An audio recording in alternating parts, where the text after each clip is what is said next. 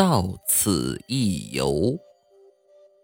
孙豆是位旅游爱好者，只要一有时间，他就会背上行囊，用脚步去丈量外面世界的山山水水。这是一件很美妙的事情。不过，任何美妙的事情都有瑕疵。发生在孙豆身上的瑕疵就是，他喜欢在步履所至的每一个地方留下一句话：“孙豆到此一游。”这就是很煞风景的一件事了。因为被你走过的地方，并不需要记住你的名字，除了脚印，留下任何东西都是不文明的。但是呢？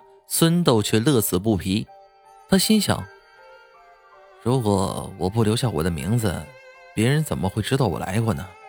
哎，就是在这种心理的作用下，他勇敢的把自己宣传到了大江南北。不过，有一种地方他是不去的，那就是人太多的地方，因为他始终坚信，人只是人，不是旅游景点。所以，他的旅行就在无形中多了一层探险的性质。下一站是一个叫做魔鬼谷的地方。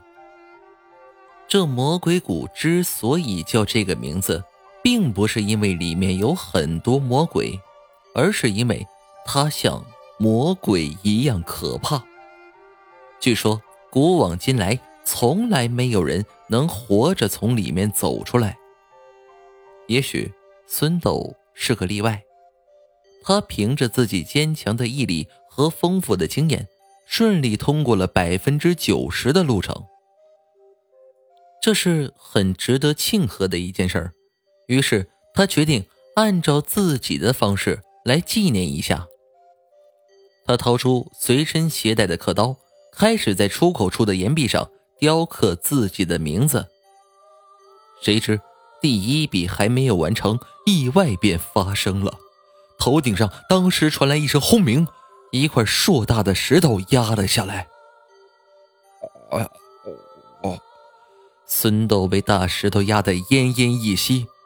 就在他生命最后的时刻，孙豆看到一个身穿着斗篷的黑影向他慢慢靠近，然后俯低身子，在自己身上。